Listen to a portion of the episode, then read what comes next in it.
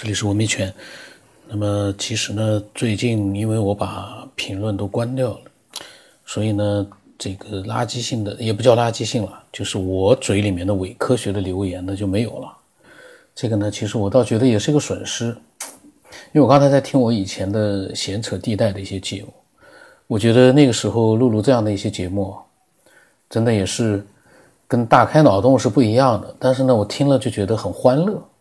其实有很多人，他们听了这闲扯的，他们只要他不是伪科学，他都会觉得很欢乐；只要他心里面听了这个节目觉得很痛苦，他就是把自己呢带进了伪科学的这样一个范围了，这很有意思。那么我希望，呃，听到这期节目的一些伪科学啊，就听得不爽的，嗯，欢迎呢，呃，多给我发发私信吧。呃，没有这个伪科学的这些私信，我觉得也真是我没有办法再去录一些有意思的闲扯，也也对我来说也还是挺痛苦的。那么这个爱好者啊，这爱好者呢，他嗯加了我之后呢，他就跟我讲，他说，他说我觉得吧，就是他说他觉得吧，这个世界很有意思。他用他自己的来说想法来说呢，就是这个世界是无中生有的，或者说。诞生这个世界，其他的东西一定是无中生有。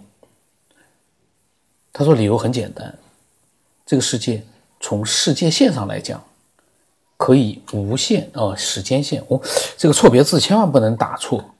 他写的世界线，我但觉得肯定是时间线嘛。他说可以无限前推，往后呢也一定是无限的。他说这个世界呢为什么会存在？他一直在想啊，他个人觉得唯一的解释就是无中生有。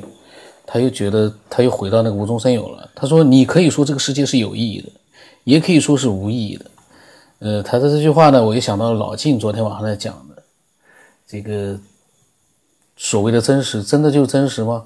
其实从辩证的角度来说呢，任何东西都有它的两面。你能说它有对，然后也有反方说它不对。这玩意你没有一个明确的自己比较倾向的一个立场的话呢，呃，这玩意这世界怎么说呢？这世界永远都是对 辩证性的去讲的话，这个有的时候就很难去，嗯，让人去明白你到底在讲什么，因为它确实可能呢，就像他说的，可以是有意义的，也可以是无意义的。那你最起码你要说它是有意义的点在哪里？为什么说是无意的？那个无意的点在哪里？他可能后面呢，嗯，已经就在讲了。他说就像是一个景点啊，或者晚上的一条路，呃，写成活着晚上的一条路。这个文字呢，如果说真的要发文字啊，嗯，尽量的避免错别字。那个同音字有的时候，在我看来，我会迷糊一下子，到底啥意思啊？活着晚上的一条路。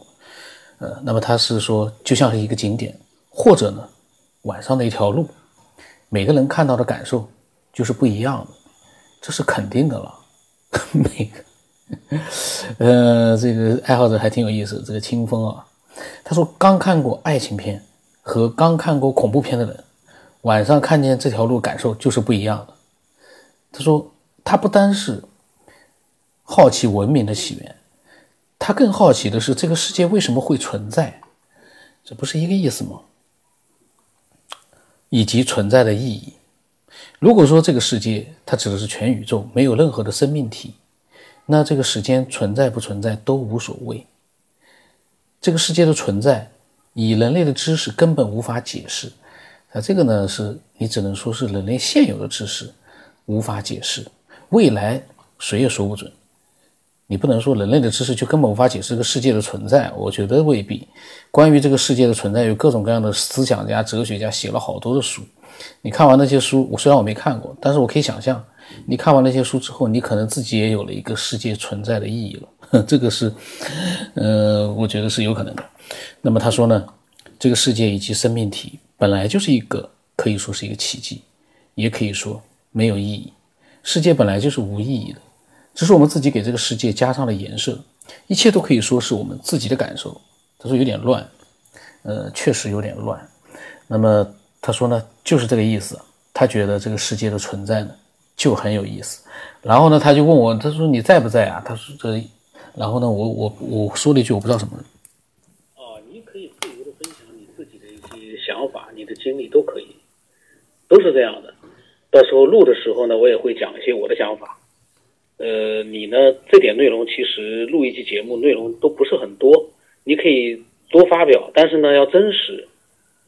然后呢，你说句实话，你发表了自己的想法之后呢，能够让被更多的人听到就很好了。聊天那个东西能聊出什么东西来呢？那个意义也不大。在节目里面，我会把我的想法全部都，假如我有的话，我都会说出来的。你只需要自由分享就可以了。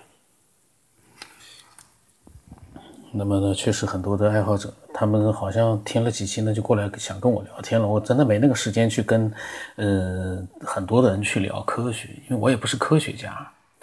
嗯，我们最好的方式呢，你就是分享自己的想法、经历，然后呢，呃，我录出来，我会加上自己的一些想法，也可能没有，也可能有，然后让更多的人呢，去产生更多的一个，呃，他们自己的一个，不一样的见见解，这就是最好的，把所有的的力量通过某种方式集结在一起的。嗯，结果我们不知道，但是我相信肯定是好的。我哪有时间？就像可能很多的听众，他们就听了一期两期，他们以为我就是靠这个，就是每天的生活就是录这个节目，我哪有时间去天天去去想科学？我也要吃饭，我也要过日子，我还有好多自己的爱好。嗯，人不可以天天活在那个大开脑洞里面，天天活在大开脑洞里面。我是活在大开脑洞里，因为我写小说那个也是一个很痛苦的大开脑洞，但是那不一样啊。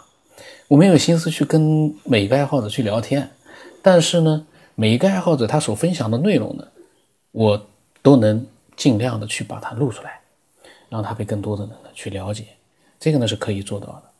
嗯，所以呢，要忍受一个人的寂寞。你不能说你发了几句话过来，我没有回复，你就觉得很委屈。对方这个家伙真的是不像话，说了那么多话，他一句也不回，没有任何的反应，就好像不存在一样。这种想法千万不能有。嗯，所有的爱好者，他们要的不是聊天，不是所有的爱好者，就是很多的科学爱好者，他们要的不是聊天，他们要的只是。把自己所想到的一些东西分享出来，这个分享不是给我一个人，给我一个人有什么用？我听的再多也没用啊！你给我一个人还是一个人，要让更多的人去听到他的想法。那么他呢，听了我发的语音说，他说：“哦，他说他开始以为加错了。”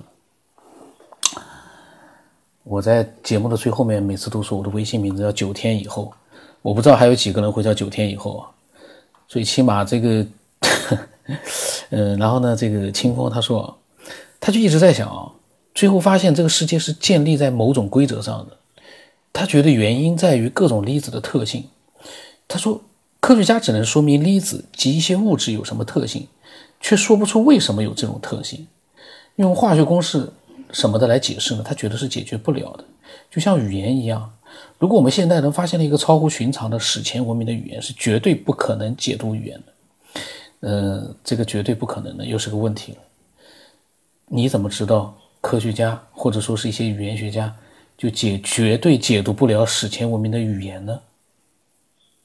这个绝对在放在这个句子里面，我觉得就是有点不太合适了。他说，因为每一个字符表示的含义和意义不一样，是赋予的一个定值。粒子和各种物质的特性，我觉得也是一样。那问题就回到原点了：宇宙到底算是什么？他说：“他觉得呢，我们也是宇宙的一部分，因为我们是宇宙的产物。说是宇宙的构成的，也毫不为过。完全可以说，我们就是宇宙，宇宙就是我们。死了，也许就是失去了思考的能力。他觉得应该人类是存在类似于灵魂的东西。那这个灵魂是什么？先不说，他举个例子。哦，他还卖关子呢，说这个类似于灵魂的东西先不去讲，他先举个例子。”精神病人，他说看成电脑也就理解为，把精神病人当成是电脑来来解释的话，就理解为是系统出了问题，但是硬件完全没问题。生命、空间、时间，空间他觉得是一个很奇妙的东西。人类对于地球、对于太阳、对于银河系很小。假设宇宙真的是无穷大的，那一个行李箱完全可以装下一个银河系。把生物、星系、重力、阳光成比例的放进行李箱，也一样可以运行。你都没有明白它的运行的原理。当然了，你说你能把它放进行李箱，一样也能运行。嗯，我也暂时没有什么话好说。他说，那也就不存在物体大小一说，也就解释了为什么宇宙是无穷无限大的。为什么是无限大的？他说，那个生物呢，它是否可以理解为是宇宙的一个有思想、会活动的物质？宇宙的来源，万物，我觉得只能是无中生有，因为不管是进化论还是太空带来生命的理论，很明显说服力不够，也确实不太完善。他说这一点仅仅代表个人观点。嗯，我的看法是啊，这都不是观点，就是你觉得不是太完善，或者说说服力不够的话，那个不够的地方点在哪里，或者说不是太完善的点在哪里，能具体的讲讲，我觉得这才是最有意思的。因为这个说服力不够是显而易见的，因为他们只是都是猜想，包括进化论和太空带来生命的理论。如果说服力够的话，我们还讨论这个节目干嘛？如果进化论或者是太空带来生命的这个理论说服力够了，就没有我们这个节目了。因为有漏洞，呃，只是猜想没有证实，所以才有了更多的一些呃爱好者去说他们的一些想法，呃。这不是他个人观点，是很多人的观点。所以呢，有的时候，嗯，在我们去发表一些想法的时候，就像我们之前老金录的那个，我录的那个跟老金聊天时候他说的一个，把它划成圈。你要说明一件东西的时候呢，你一定要有头有尾，你能把它圆起来。如果是只言片语的，当然也好，只言片语的呢，也可以给我们带来很多的启发。但关键问题，你这个只言片语啊，一个是让人印象不深刻，这个碎片；另外一个，这个碎片里面没有一些具体的一些这个，呃，能够呃自圆其说的东西，那那就是一个非常就是自由自在的去发挥自己的一些呃零碎的想法，这也挺好，也挺好。但是呢，就是说服力上面呢不够，然后呢，让听的人的代入感也不够。因为这零零散散的这一些内容呢，我现在录成节目把它完整化了，光看那一句一句的这个留言的话呢，非常的这碎片。那么他说呢，他说那就算是进化论的话，或者是太空生命论成立的话，那一定也会有一个起点，那源头在哪里？他说我们经常说宇宙有很多星系，但从来不知道也无法解释这些东西的来源。呃，这是这个是肯定的。这就是文明起源的这个题目的这个起成这个题目的原因，因为大家不知道来源，我们追求的就是这个来源。但是来源追求到了之后呢，也有可能，呃，还有一个更多的一个问题在，问题永远是解决不光的，这是这是肯定的。从目前我们所生存的这样的一个环境来讲，他说那个源头一定是有一个，只能是无中生有，那就涉及到一个问题：这个世界存在的意义到底是什么？他觉得这个不是很烧脑，因为一想呢，确实问题就出来了。如果宇宙是无限大的，那星系是无限的吗？因为星系应该会充斥着宇宙的各个角落。那么再往下想，宇宙当中到底有多少高等文明？或许我们都是困在了行李箱之内，所以观察不到对方。因为宇宙真的太大了，活着我们与文明的发展方，或者啊，他就写成活着了，或者我们文明的发展方向。通信技术的不同，所以完全不能发射互相都认为是其他高等文明的信号。那如果宇宙没有任何的生命，没有生命能感知宇宙的存在，那宇宙就没有存在的意义，完全可以理解不存在。所以呢，他的感觉就是啊，如果人类真的是找到了宇宙是如何无中生有的，也许就会走向灭亡。他也说不准这是什么感觉，但他个人的感觉呢，这很可能是大过滤器。他写的是大过滤器，呃，大过滤器。那么他说，其实呢，想想宇宙是无中生有的话，那么生命存在的意义到底是什么呢？这里呢，就好像有点烧脑。这个烧脑呢，是人为的去烧脑。有的时候有些问题啊，我个人觉得都没有必要去花太多时间去去做这个烧脑，因为所有的事情都是一步一步发展的，就像科学。很多人说，那科学不能解释所有东西，但是科学进步的速度非常快，在这个世界上目前来讲，只有科学进化的是最快的，进步的是最快的。其他的东西，大家去比较一下吧。就是说，它现在没有达到你的预期，但是这是正常的。哪有什么一步登天的那种故事？没有的，都是一步步来的。科学也是在一步一步的在进步的。这个呢，我没有资格讲，但这一点我是我觉得我是这么看的：科学在一步步的进步的。没有哪个人说这科学厉害到一下子知道了所有的问题的答案，那可能吗？你做个数学题，你还要一步一步的去做呢。这，呃，他说，也许我们活着就是为了解开这个谜底，也说不定。呃，这个呢，这句话呢，我有点想说的是，数千年来，很多人活着没解开这个谜底，而未来的几千年能不能解开这个谜底，或者是未来的明年就解开谜底了，这个谁也说不准，是未来的事情了。那么他说，也可能呢，宇宙本无色，也没有什么特殊含义，一切都是我们自己的主观感受，也不错。那这个世界呢，真的很神奇，因为从时间线上来讲啊。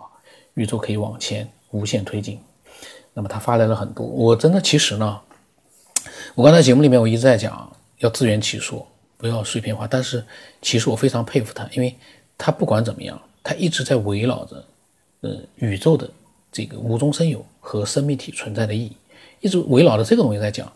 它是有一个主题的，只不过呢，就是围绕着这些主题呢，确实呢，就是比较抽象的话太多的话呢，嗯，给我们带来的思考。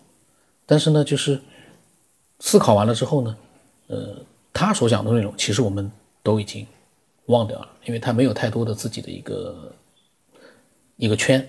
那么他讲的东西忘了，可是呢，他他的作用很巨大，他让很多听的人产生了思考，呃，很还是很牛的。所以说呢，每一个爱好者，每一个听众都有他呃值得让人佩服的各种各样的一些见解，很牛。然后呢？昨天他给我发了一个，他说说一个题外话，今天刚到苏州就碰见传销的了，这感觉真不是太好。他说保安在一边看着什么都不管，扫地大妈呢特地都过来跟我们说一声，这些人呃还特意扮成警察。他说哎呦，他说跟我发了一个这个发了这一段，看来他是到苏州来了。呃，传销呢每个地方都有，苏州还不算多呢，多的。那个大西北啊，或者什么地方，好像是是蛮多的。这个呢，只要你能正确的去分辨它就可以了。当然，有很多人没有正确分辨它，被骗了，那怎么办呢？多看看书，多了解这个世界，多思考思考，理性的思考，不要去走火入魔。那一般来讲，嗯，再多的传销又怎么样？那么。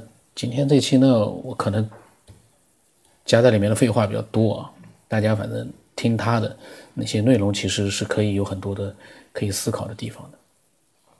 呃，然后呢，他的发来的内容呢，暂时就这么多。我觉得，嗯，在我去录的时候呢，我也因为他的这些内容呢，我也想到了很多的事情，所以。真的是真的很不错，这个清风啊，真的是，嗯，还是蛮好的。发表的这些东西，真的是很多人应该是，嗯，得到了很多的一些思考的点。那我的微信号码是微信，呃，是 b r y 松八 b l o s 八，呃，微信的名字呢是九天以后，呃，突然之间走神了，因为窗户外面是个大树，看着大树呢，去录一些抽象的东西呢，有的时候会走神的。这个不是烧脑，是走神。那今天就到这里吧。